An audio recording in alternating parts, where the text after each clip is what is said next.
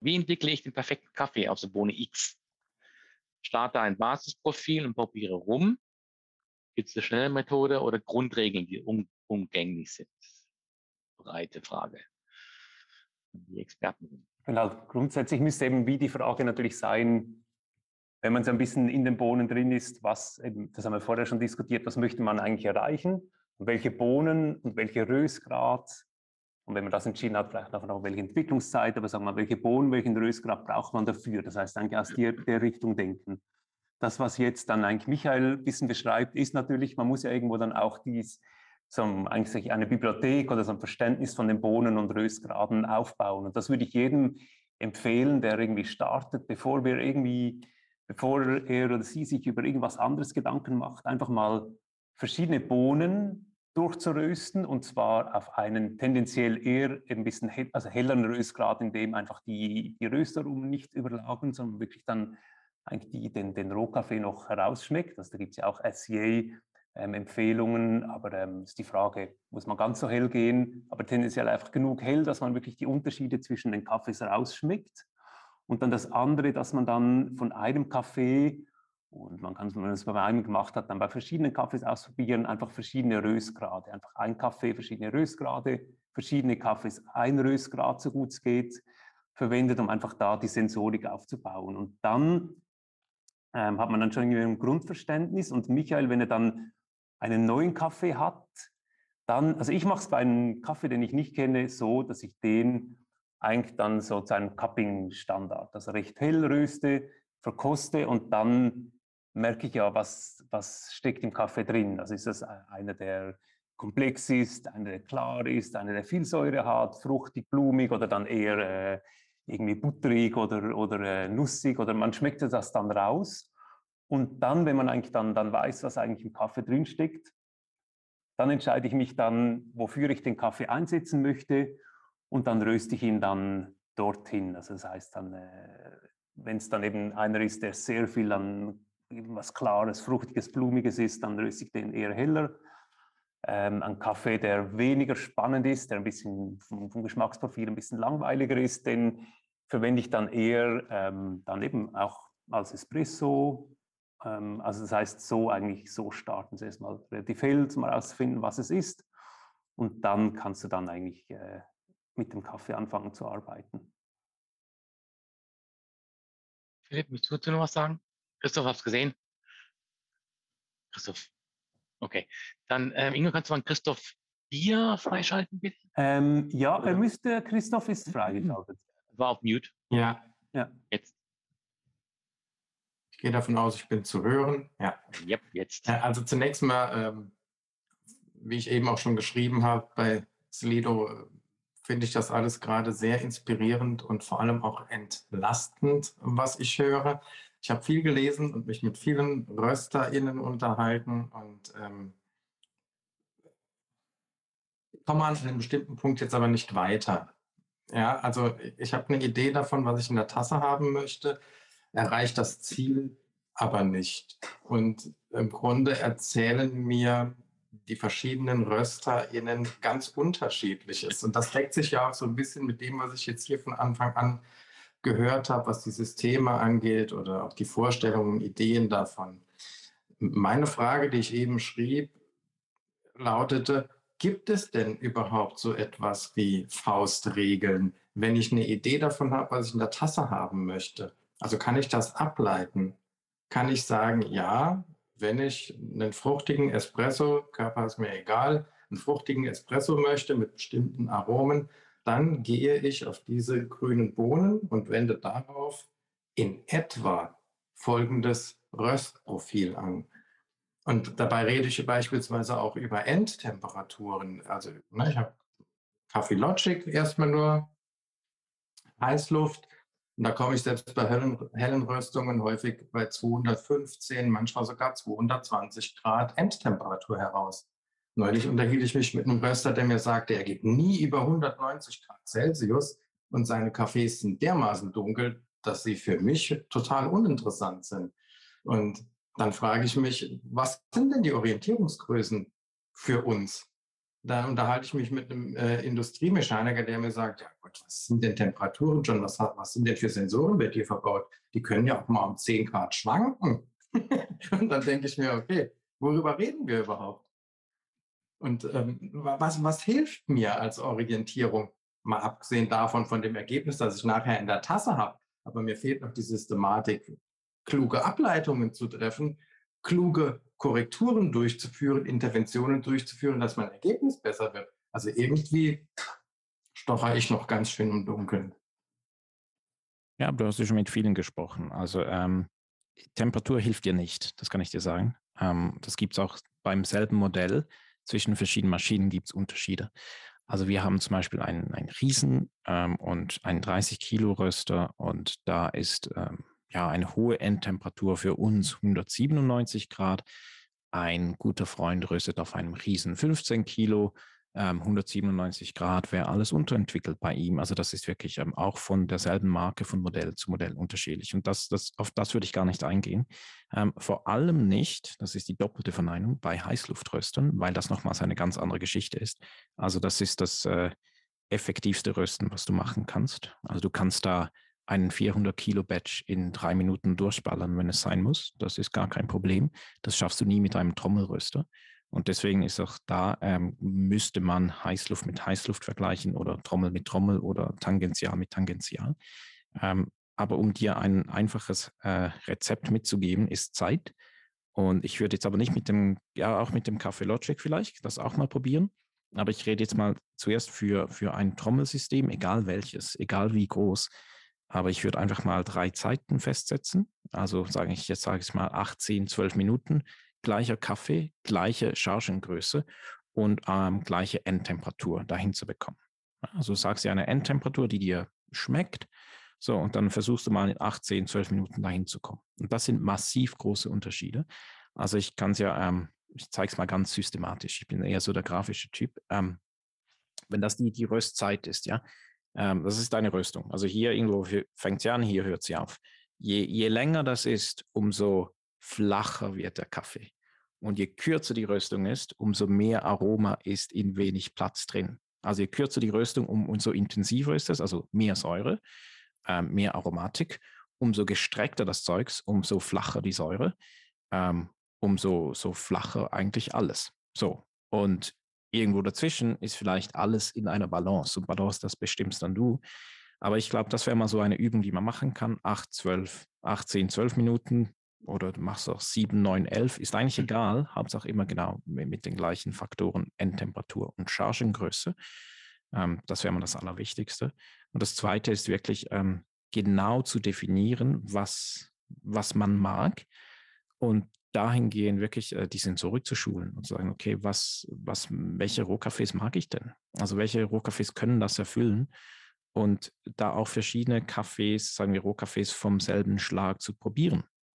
Also wenn ich jetzt einen Kaffee mit, sagen wir, mit viel, ich sage es mal, mit viel Körper und viel Säure so ähm, suche, dann würde ich da drei, vier verschiedene von dem Schlag mal probieren und schauen, was ich dann wirklich mag und diesen Kaffee dann dahin zu bringen, wo, wo du gedenkst, dass der sein soll. Und als drittes, ich gehe dann wirklich immer vom Endgetränk aus. Wie gesagt, also für Espresso suche ich wirklich Kaffees, die viel Textur mitbringen, nicht zu viel Säure.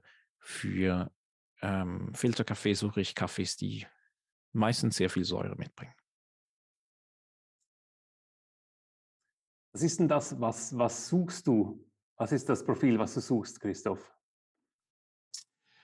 Ich suche Frucht. Ich, ich, ich mag es fruchtig. Also ich war vor sechs Wochen pandemiebedingt zum ersten Mal seit drei Jahren wieder in Berlin, also ich wohne in einem Kaff, ja, da brauchen wir über Specialty Coffee nicht zu reden und auch nicht über helle Röstung.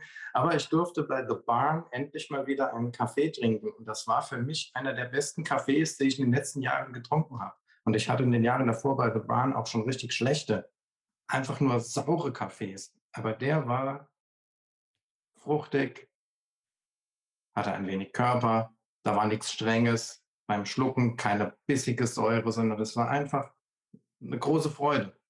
Ähm, also ich, ich suche das, das Fruchtige, das nicht sauer ist. Es darf gerne Körper mitbringen, brauche ich nicht unbedingt. Ich durfte gerade zum ersten Mal die SSP Multipurpose probieren. Das ist für, mein, für meine Präferenzen spektakulär. Ja, der Körper ist dabei gering, aber was ich klar an, an Nuancen rausschmecken kann, äh, finde ich toll.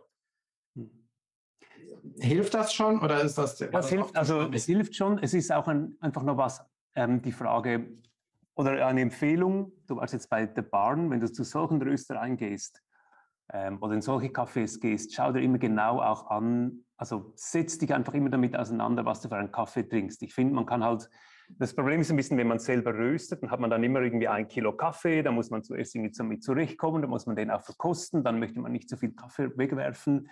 Ist zum Teil auch ein bisschen schwierig, dann vom selber Rösten aus ähm, sich extrem weiterzuentwickeln, außer man sagt, ich investiere jetzt wirklich auch mal in Rohkaffees und, und, und in Tests.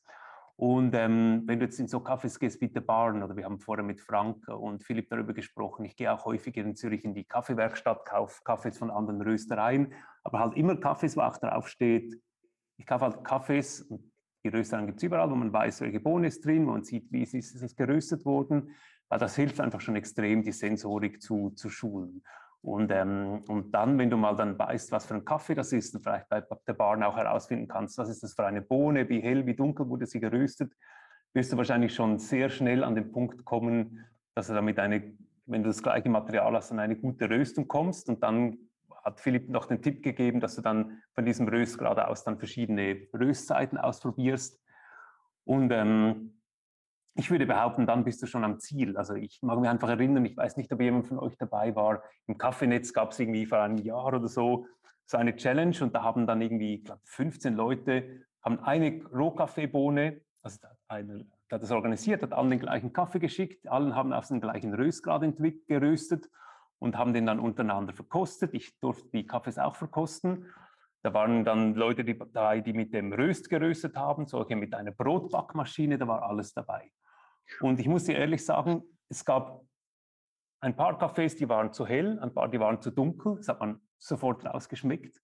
Und die anderen Cafés, ich hatte die nebeneinander auf dem Cuppingtisch und natürlich, wenn du Kaffee nebeneinander auf dem Cuppingtisch hast, merkst du die Unterschiede. Aber wenn ich die nicht nebeneinander auf dem Cuppingtisch gehabt hätte und jemand, der nicht bewusst hinsitzt und die Kaffee verkostet, glaube ich nicht, dass so viele Leute die Unterschiede gemerkt hätten. Und das waren wirklich Cafés, die komplett mit unterschiedlichen Systemen. Übrigens, Fun Fact, der Kaffee, der mir am besten geschmeckt hat, war sogar der aus der Brotbackmaschine. Aber einfach da, da, das Verständnis und vielleicht hilft dir das auch, wenn du gutes Material hast, wenn du einen guten Kaffee hast und wenn du von fruchtigen Kaffees sprichst, dann hast du, bist du sowieso in einer, in einer Region, wo du dann auch vielleicht Kaffees mit hoher Punktzahl hast, die dann auch ein bisschen weniger äh, empfindlich sind, also wo, die, wo auch die Chance größer ist, dass du eine gute Röstung hinkriegst, mit gutem Material, dem richtigen Röstgrad. Und dann, wenn du das im Griff hast, noch die verschiedenen Röstzeiten, dann behaupte ich, wirst du ein Ergebnis erhalten, mit dem du glücklich bist. Ja, ich würde das gerne unterstreichen und zwar nochmals auf das, das Fruchtige zurückzukommen, das du erwähnt hast, Ingo. Also Frucht ist im Kaffee drin, aber das kann man nicht reinrösten. Also man kann nicht einen Kaffee in ein, in ein Kleid reinzwängen, wo er nicht hingehört oder wo er einfach auch nicht gut ausschaut. Also die Frucht ist im Kaffee drin. Und äh, The Barn zum Beispiel, ich weiß ziemlich genau, wie die einkaufen und das sind, das sind sehr komplexe Rohkaffees. Ähm, ja, das sind jetzt keine, keine, das sind keine Makrolots, das sind alles irgendwo sehr kleine, limitierte Mengen, die sehr speziell schmecken. Und dass, dass viele Kaffees fruchtig sind, das ist so, aber das kannst du nicht reinrösten. Säure hingegen, die kann man in einen Kaffee, ähm, die kann man rausrösten, aber die kann man nicht reinrösten. Also kann, man kann die rausrösten oder man kann sie ähm, angenehm rösten, aber auch nur dann, wenn es eine positive Säure ist von Anfang an. Und eine positive Säure ist es dann, wenn wir auch einfach viel Süße im Kaffee drin haben. Also mein Lieblingsspruch ist eigentlich Sweetness supports acidity. Also ich mag sehr viel Säure in einem Kaffee, wenn der Kaffee sehr viel Süße hat. Und wenn er das nicht hat, dann kann ich, finde ich das untrinkbar. Aber das gibt es wirklich, das kann ich auch nicht reinrösten. Also ähm, ich kann nicht, ähm, sagen wir, eine Maillard-Phase ähm, verlängern und sagen, ja, ich habe jetzt mehr Süße drin, jetzt ist die Säure unterstützt. Nein. Ähm, was ich mache, ich, ich zersetze ja Zucker und ich nehme eigentlich die, die filigraneren Zucker aus dem Kaffee raus.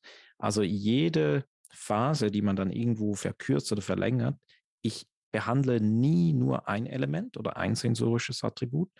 Ähm, das funktioniert nicht partikular, sondern das ist alles voneinander abhängig. Es ist immer ein Kompromiss. Und ähm, deswegen würde ich ähm, nochmals zu, zu Kaffee, wenn du fruchtige Kaffees möchtest, würde ich den ultimativ fruchtigen Rohkaffee besorgen und dann äh, mit verschiedenen Längen arbeiten, sagen wir jetzt sieben, neun, elf Minuten.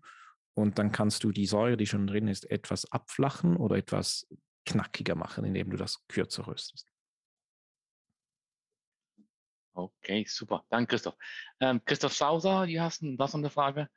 Als letzte jetzt, ich würde dann gerne dann wirklich mal auf Rohkaffee und äh, die Fragen bezüglich Rohkaffee gehen, weil ich denke, das ist sehr, sehr wichtig und wir haben leider nur noch 20 Minuten. Aber Christoph, you're the next. Ja, heute, äh, ich habe gleich zwei Fragen und zwar, wenn ihr ähm, zwei unterschiedliche Batch Size röstet, ähm, ändert ihr da die Drop-in-Temperatur? Äh, und die zweite, äh, gleiche Bohnen, einer wollte ihr Filter rösten, der andere für Espresso. Röstet ihr dann anders vor dem äh, First Crack?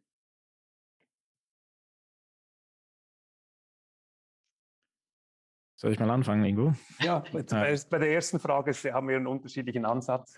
Gut. Hallo Christoph, äh, schön dich hier zu sehen. Ähm, verschiedene Chargengrößen. Ähm, wir machen das nicht. Ähm, wir rösten einen Kaffee immer mit der gleichen Charge. Es gibt eine einzige Ausnahme und das ist der erste Batch. Ähm, wir rösten immer den gleichen ersten Batch. Also wir haben ein erstes Batch-Profil und dann folgt Röstung 2, 3, 4, ist auch immer der gleiche Kaffee und dann blenden wir alle vier Kaffees zusammen.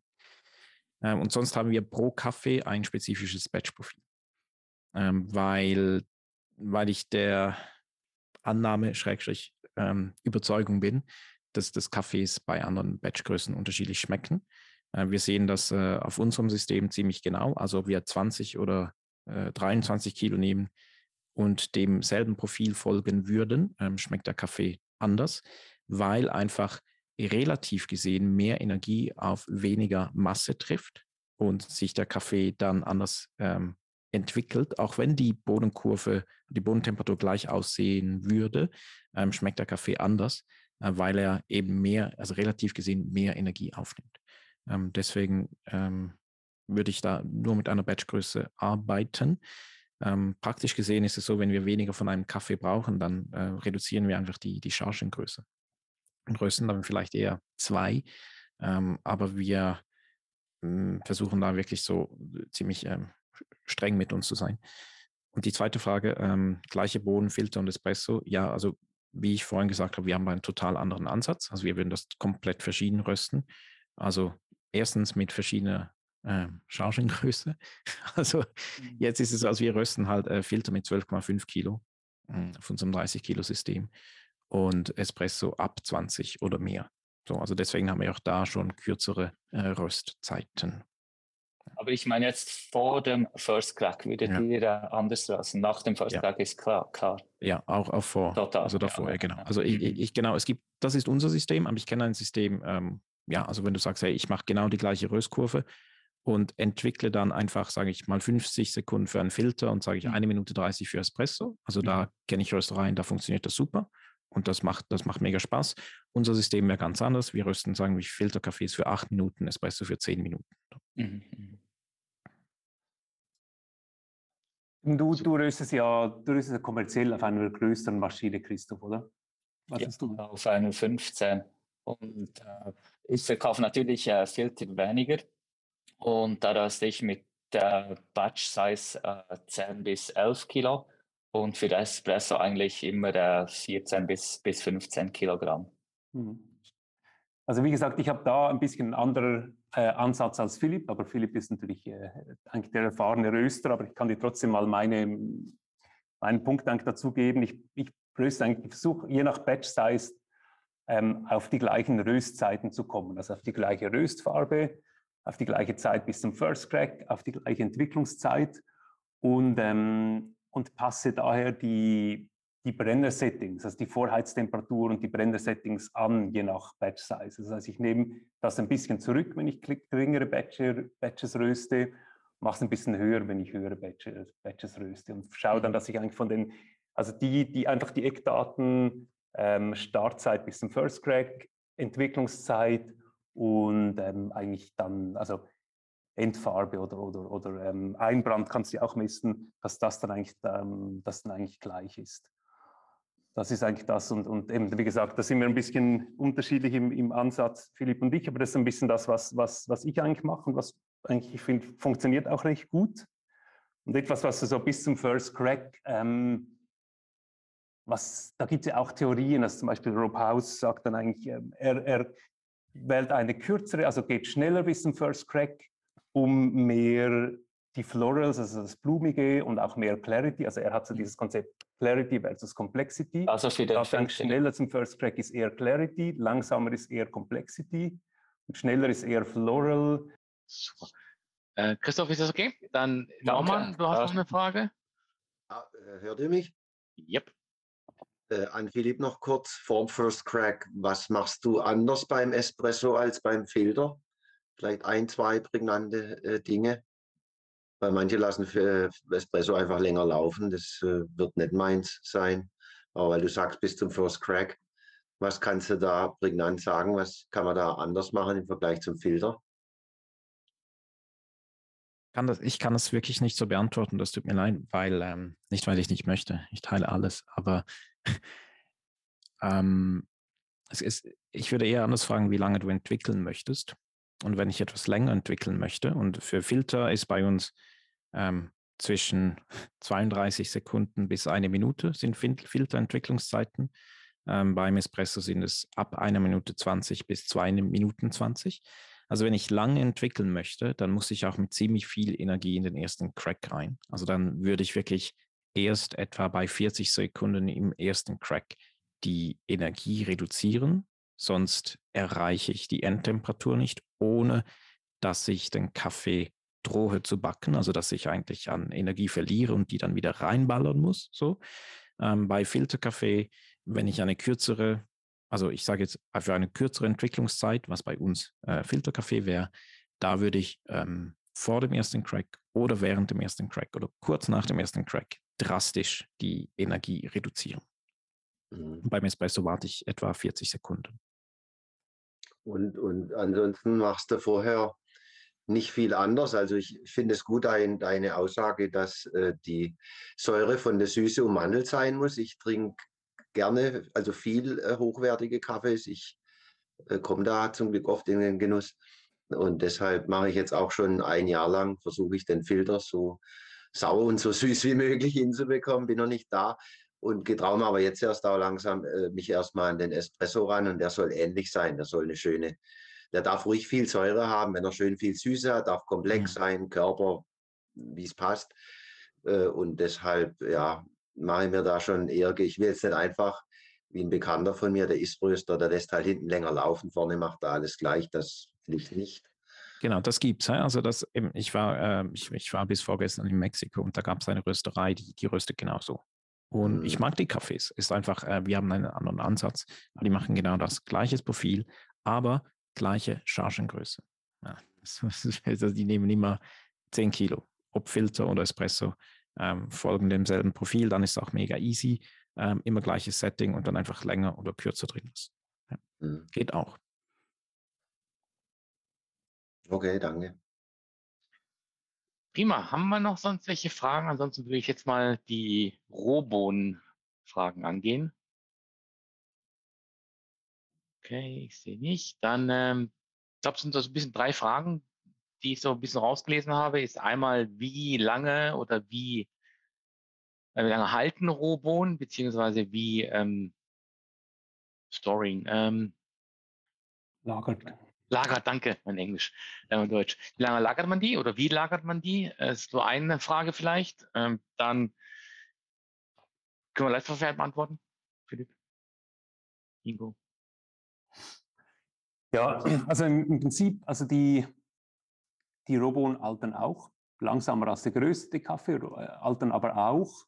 Ähm, und es gibt halt so ein bisschen, also Risiko ist, ähm, dass der Kaffee zu trocken wird, dass der Kaffee zu feucht wird. Wenn er zu trocken wird, dann, dann wird es ein bisschen, dann, dann verliert er an, an, wird er langweilig. Wenn er zu feucht wird, ist das Risiko da, dass er, dass er irgendwie schimmlig wird. Das heißt, schauen, dass der Feuchtigkeitsgrad stabil ist. Und was ich halt jetzt zum Beispiel mache, wenn man sie so in kleinen Mengen hat, ihr seht ja, ich kriege die Beutel dann immer in diesen Ecotect, den Kaffee in diesen Ecotect, Hochbarrierebeuteln, was ich selber ähm, ökologisch irgendwie nicht ganz, ich bin nicht ganz selber begeistert von der Lösung, aber ich habe keine bessere Lösung gefunden, um den Kaffee dann wirklich dann auch äh, länger zu halten. Im professionellen Bereich sind es dann diese Grain Pro, also da habt ihr in den Jutesäcken ja immer äh, bei besserem Kaffee ist dann Grain Pro oder auch Ecotect, so, so Kunststoffbeutel drin, was dann einfach ähm, den Kaffee länger, länger frisch bewahrt. Das andere ist halt auch, einen Kaffee zu schützen vor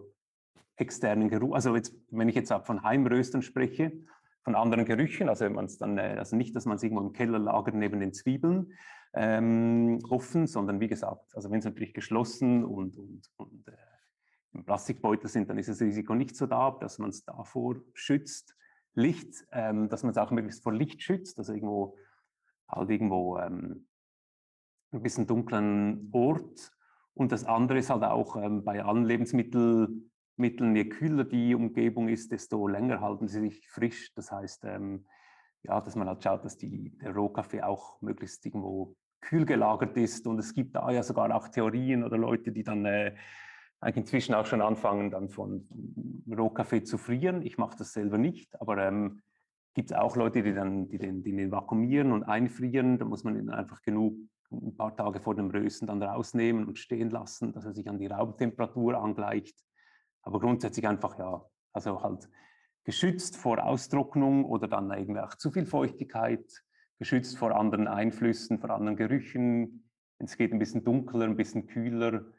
Ähm, das hilft einfach, um den Kaffee ein bisschen länger, länger, äh, länger zu lagern. Vielleicht nur noch etwas hm, anzufügen. Also je länger ein Kaffee getrocknet wird, also im Nachernte, nach, dem nach, nach dem Entpulten und oder dann Fermentieren ähm, und dann zur Trocknung, also im ganzen Nachernteprozess, je länger der Kaffee getrocknet wird und umso besser heißt uniformer und langsamer, umso länger ist der Kaffee haltbar. Also wir haben einen Kaffee, den wir in Mexiko kaufen, äh, vom Café Logia, der kommt dann jetzt wahrscheinlich in drei Monaten, so Anfang Jahr, der Kaffee wird für 80 Tage getrocknet, aber der Kaffee, der kann auch einfach eineinhalb Jahre problemlos gelagert werden. Da lege ich meine Hand ins Feuer und der schmeckt wahrscheinlich noch besser. Ähm, und gerade bei Kaffees, die eine extreme Fermentation durchmachen, die mag ich überhaupt nicht, wenn die frisch sind. Und ich sage jetzt frisch mal zwischen vier und acht Monaten. Die finde ich viel zu wild. Ich mag die so richtig gerne, wenn die mindestens zehn Monate alt sind, dann sind die viel stabiler. Ja, aber das ist wirklich nur bei, bei krassen Kaffees. So sagen wir jetzt bei, bei, und ich meine das nicht abschätzig, Brot- und Butterkaffees, also solche Kaffees, die man echt viel braucht ähm, und die dann oft auch äh, mechanisch getrocknet werden. Da würde ich die wirklich unter zwölf Monaten verbrauchen. Tom, du hast die Hand noch gereicht. Ja, genau. Ich habe noch eine Frage zur Lagerung. Die Natural Kaffees, also äh, Kaffee mit einer Natural Aufbereitung.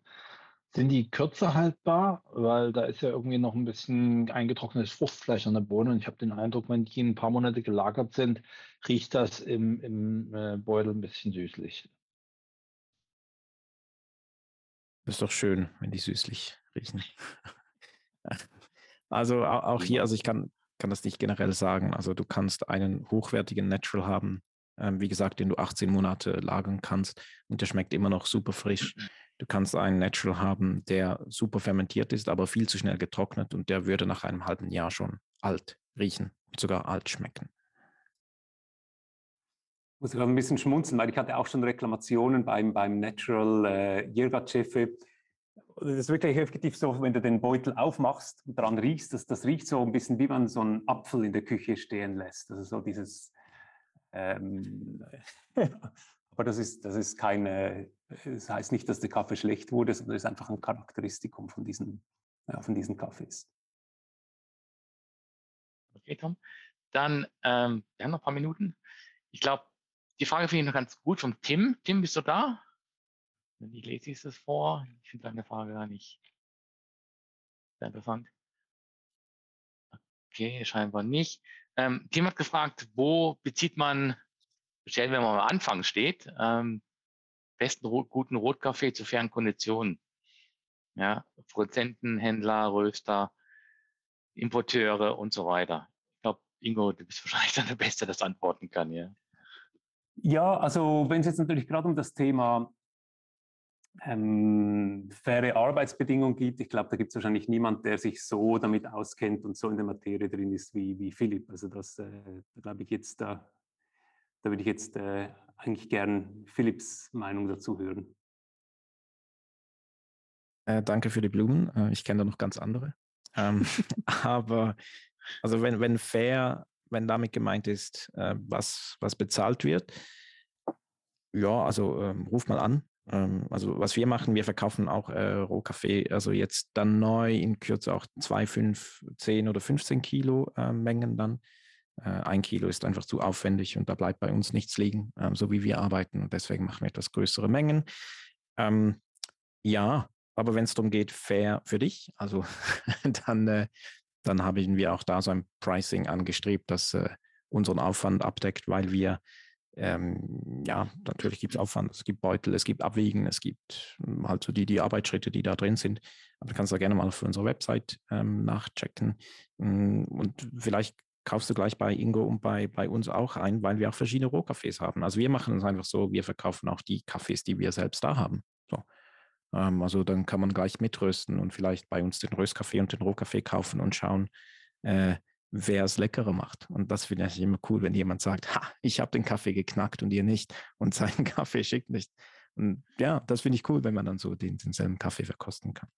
Aber Ingo hat da ja auch, äh, wie viel Ingo äh, kann. Ich habe ein bisschen, ich habe bei meinem Angebot eine Bandbreite drin, weil ich einfach, ähm, ich möchte im Prinzip, mein Ziel ist es, dass ich dann äh, den Heimrösten einfach ermögliche, Kaffee zu rösten oder das eben genau das Geschmacksprofil zu finden oder den Kaffee zu finden, der, der für Sie am besten passt. Und da habe ich jetzt Abstufungen drin, wenn es jetzt auch zum Teil beispielsweise ums Thema Fairtrade geht. Ich habe dann eine, ein paar Kaffees, die ich ähm, dann direkt bei den Produzenten beziehe. Das siehst du dann auch gekennzeichnet auf der Webseite. Ich habe einen Teil von Kaffees, die zumindest dann äh, bio und fair ähm, gelabelt sind. Das, da hast du schon mal einen gewissen Grundstandard. Und dann habe ich ein paar Cafés, die ich anbiete, weil sie einfach gesucht werden, wie zum Beispiel ein äh, ja, Monsun Malabar, ähm, auch Parchment. Also da habe ich ein paar Cafés, die bei denen dann eigentlich, äh, das sind einfach relativ konventionelle Kaffees, die jetzt zum Beispiel ein Monsun Malabar wirst du nie bei den Kaffeemachern im, im Sortiment finden. Oder nie, zumindest jetzt noch nicht vielleicht.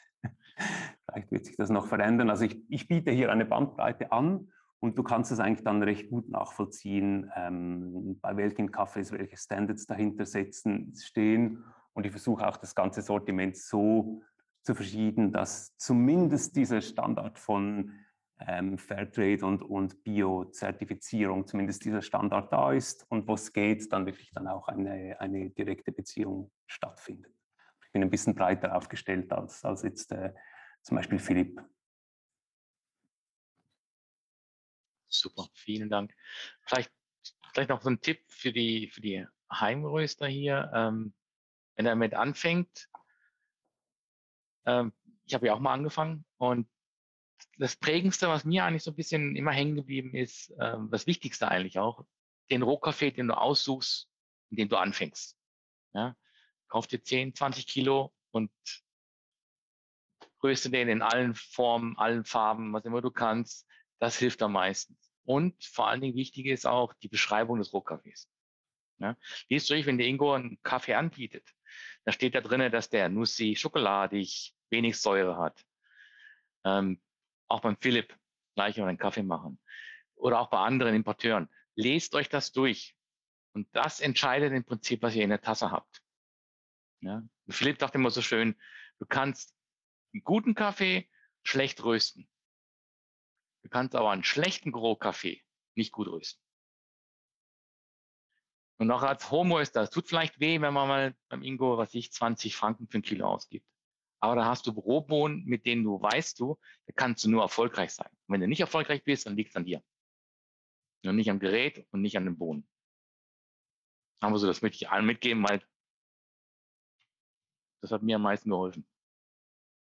Die Wahl der Rohbohne ist halt wirklich so entscheidend. Das ist einfach ja. etwas, was wirklich, das ist ein bisschen, dann nehmen wir wieder ähm, eigentlich der Anfang der Diskussion auf. Ich merke, wie viele Leute sich in diesen Details von diesen Kurven verlieren, aber eigentlich der entscheidende Faktor ist wirklich, welche Bohnen habe ich. Und deshalb, wie gesagt, also wie, wie es Frank auch sagt, vielleicht mal verschiedene Bohnen ausprobieren, nebeneinander, eben halt auch, wenn es geht, wenn man die Möglichkeit hat, die nebeneinander verkosten. Und das andere ist eben auch immer, wenn man halt irgendwo einen Kaffee konsumiert, sei es, man kauft den Bohnen in eine Tasse, halt schauen, dass man irgendwo auch Kaffee hat, wo man dann nachvollziehen kann, was für ein Kaffee drin ist, weil da kann seine Sensorik ja auch schärfen. Also äh, wie jetzt zum Beispiel Christoph, wenn er, wenn er jetzt äh, ähm, in Berlin den Kaffee hat, wenn, dass er schaut, welche Bohne ist drin, wie wurde sie aufbereitet. Das sind ja diese kleinen Röster, oh, das ist keine kleine Röster, aber diese Röster eingeben diese Informationen ja mit, dass man halt auch schaut, ähm, wenn man Kaffee trinkt, dass man Kaffee trinkt, wo so viel wie möglich von diesen Informationen da ist. Oder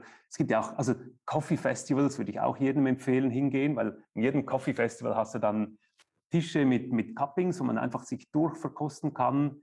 Wenn es Events gibt, es gibt zum Teil auch Röstereien oder Cafés, Specialty Cafés in all den größeren Städten, die mal so Events, Cuppings durchführen. Auch übrigens von meiner, meiner Seite aus, ich biete das selber nicht an, aber ich war zum Beispiel bei, bei Philipp, war einer meiner ersten Kurse und auch einer meiner besten Kurse Sensorik. Ich würde wirklich jedem eigentlich, der tiefer ins Kaffeethema einsteigt, als einen der ersten Kurse empfehlen, bevor man was anderes macht, Sensorik, um überhaupt zu verstehen, auf was man überhaupt achten muss, weil erst dann weiß man eigentlich, ja, hat, hat man eine Grundlage, um von, von irgendwoher zu arbeiten. Ja, äh, ähm, genau, ob ihr das bei uns macht, danke Ingo, oder bei jemandem anderen, genau, ich würde ich würd das genauso machen. Also ich, ich finde, mehr als die halbe Miete ist wirklich ähm, zu wissen, was man eigentlich schmeckt und, und, was man dann auch sucht und das präzise beschreiben zu können. Ähm, ich, ich, heute, äh, es, das klingt so doof, ne? aber heutzutage ist es sehr einfach, äh, an Informationen zu kommen zum Rösten. Aber ich glaube, es macht es nicht einfacher, sondern halt viel schwieriger, also wie so oft bei Themen und weil man heute einfach zugänglich, ähm, einfache Zugänglichkeit zu Informationen hat. Ähm, aber ich glaube, es sind eher Daten.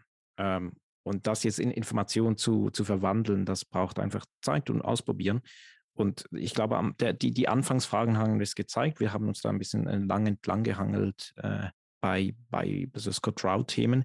Ähm, kann funktionieren, muss nicht, je nachdem, was man möchte. Ähm, vor allem muss man wissen, was man schmecken will. Und da würde ich ähm, ziemlich viel Zeit investieren, bevor ich ans, ans Rösten gehe und dann einfach mal eine Schneise durchschlagen, also eine Achse durch diesen ganzen Dschungel an Informationen.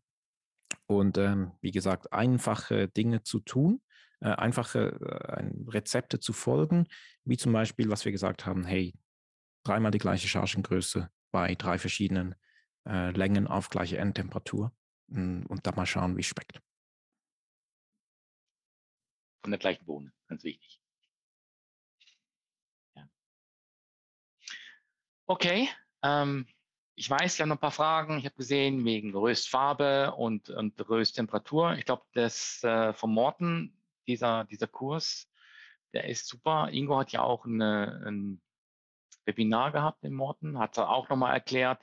Ich glaube, die Frage kann man sich anschauen, äh, das Webinar vom, vom Morten machen oder das, die, die, die Recording vom, vom Ingo. Ähm, dann habe ich jetzt noch hier, äh, genau, Röst Color Röstfarben, genau, und deren Messen. Ähm, ich glaube, Ingo, du hast ähm, so ein Röst, so ein relativ, ich sag mal, relativ günstiges Röstfarben-Analysegerät. Ja. Die, ja, also diese Geräte sind halt nicht ganz günstig. Oder? Das ist, ähm, ich habe jetzt zum Beispiel den ähm, ähm, Maitonino. Ähm, da kannst du dann einfach den gemahlenen Kaffee ähm, in der Farbe messen. Die Messung der Farbe ist halt schon, schon sehr relevant wenn du, wenn du das Geld sparen möchtest dafür, was du halt einfach mal messen kannst und was schon eigentlich, ähm, ähm, eigentlich ähm, eine gewisse Annäherung dann hat auch zur Röstfarbe, ist halt der Einbrand. Also der Einbrand kostet dich ja nichts, um den zu messen. Und mit dem Einbrand hast du einfach auch schon mal, hast du schon mal ähm, gute Informationen. Und dann gibt es dir, wie gesagt, diese Farbmessgeräte. Hm, was du auch machen kannst, bevor du in ein Farbmessgerät investierst, ist, ähm, dass du halt einfach dir Samples, also das heißt, du hast einen Kaffee und du weißt, der schmeckt dir gut, dass du dir davon dann ein Beutelchen oder du kannst ein Döschen oder irgendwo ein Muster halt anlegst und das dann als Referenz nehmen kannst. Das kannst du zum Beispiel auf einen Teller legen, kannst in der Mitte dann die Röstfarbe hinlegen, die du als Referenz hast. Damit, das kostet dich ja dann auch nichts, hast du halt nicht die Präzision von einem Farbmessgerät, aber du kannst schon mal ziemlich weit. Und dann gibt es auch zum Teil Karten mit verschiedenen Brauntönen, die erzählen von SCE sind recht teuer, aber im Buch von, von Fricke, der hat zum Beispiel drin ähm, paar, paar farbige Seiten, wo du so Röstgrade hast. Also das heißt, da gibt es schon mal Möglichkeiten, mit denen du starten kannst, bevor du in einen, einen äh, Color Meter investierst, weil, äh, ja, wie gesagt, sie sind halt, die, die beginnen dann bei ein paar hundert äh, Euro preislich und, äh, und, und als Heimröster hast du wahrscheinlich schon mal viele Möglichkeiten, gesagt, mit Einbrand oder Farbreferenzen, äh, mit denen du starten kannst, bevor du dann ein, ein Color Meter kaufst. Okay, so, Philipp, hast du noch was dazu? Gibt es noch irgendwelche Fragen? Wir sind schon über der Zeit. Ähm okay, wenn es keine Fragen mehr gibt, ähm, würde ich vielleicht erstmal nochmal Philipp danken, dass er sich Zeit genommen hat für uns. Ähm, nochmal viel herzliche Grüße noch an die Kaffeemacher. Vielen Dank, Philipp. Ähm, Ingo, nochmal super, super vielen Dank für das Organisieren, fürs Mitmachen, auch für deine Zeit natürlich. Ähm, sehr, sehr äh, appreciated. Zum Schluss würde ich nochmal sagen, vielen Dank, dass ihr auch dabei wart. Ähm, tolle Fragen, tolle Dynamik. Hat mir total gut gefallen. Ja, herzlichen Dank an dich, Frank, für die Initiative und das Moderieren. Und auch an alle anderen für die, für die tollen Fragen und den tollen Austausch. Hat echt Spaß gemacht, auch, auch euch mal dann in live zu sehen. Ähm, auch wenn es nur am Bildschirm ist, aber zumindest äh, ein paar Gesichter zu den Namen, die ich dann immer wieder mal lese und von denen ich immer wieder höre. Es hat also auch mir sehr viel Spaß gemacht. Ja, auf meiner Seite danke ähm, fürs Dabeisein, für die Fragen. Ähm, das war jetzt äh, ja ähm, am Anfang etwas ähm, eingleisig. Wir haben viel gesendet, aber es macht dann immer Spaß, wenn dann auch so Rückfragen kommen. Also das finde ich cool. Danke fürs Organisieren, danke Ingo. Und ja, also ich kann so noch die Einladung machen. Also wir haben eine ziemlich offene Rösterei. Da kommen immer wieder Leute vorbei. Der, der Frank war auch mal da. Es gibt einen Deal. Äh, ihr müsst abpacken, mithelfen. Ihr könnt da rumhängen in der Rösterei, könnt so viel Kaffee saufen, wie ihr möchtet. Ihr müsst einfach helfen und dann äh, und euch anmelden eine Woche zuvor, aber dann könnt ihr auch einfach mal kommen. Wir nutzen euch dann ganz gut für den Tag. So. Ich hoffe, dieses Video hat dir geholfen. Falls du mehr über Philipp wissen möchtest, dann findest du unten den Link, auch den Link zu Frank von den Co Brew Beans und falls du irgendwelche Fragen zum Kaffeerösten hast, dann stehe ich dir jederzeit gerne zur Verfügung. Du findest meinen Kontakt unter roastravels.com.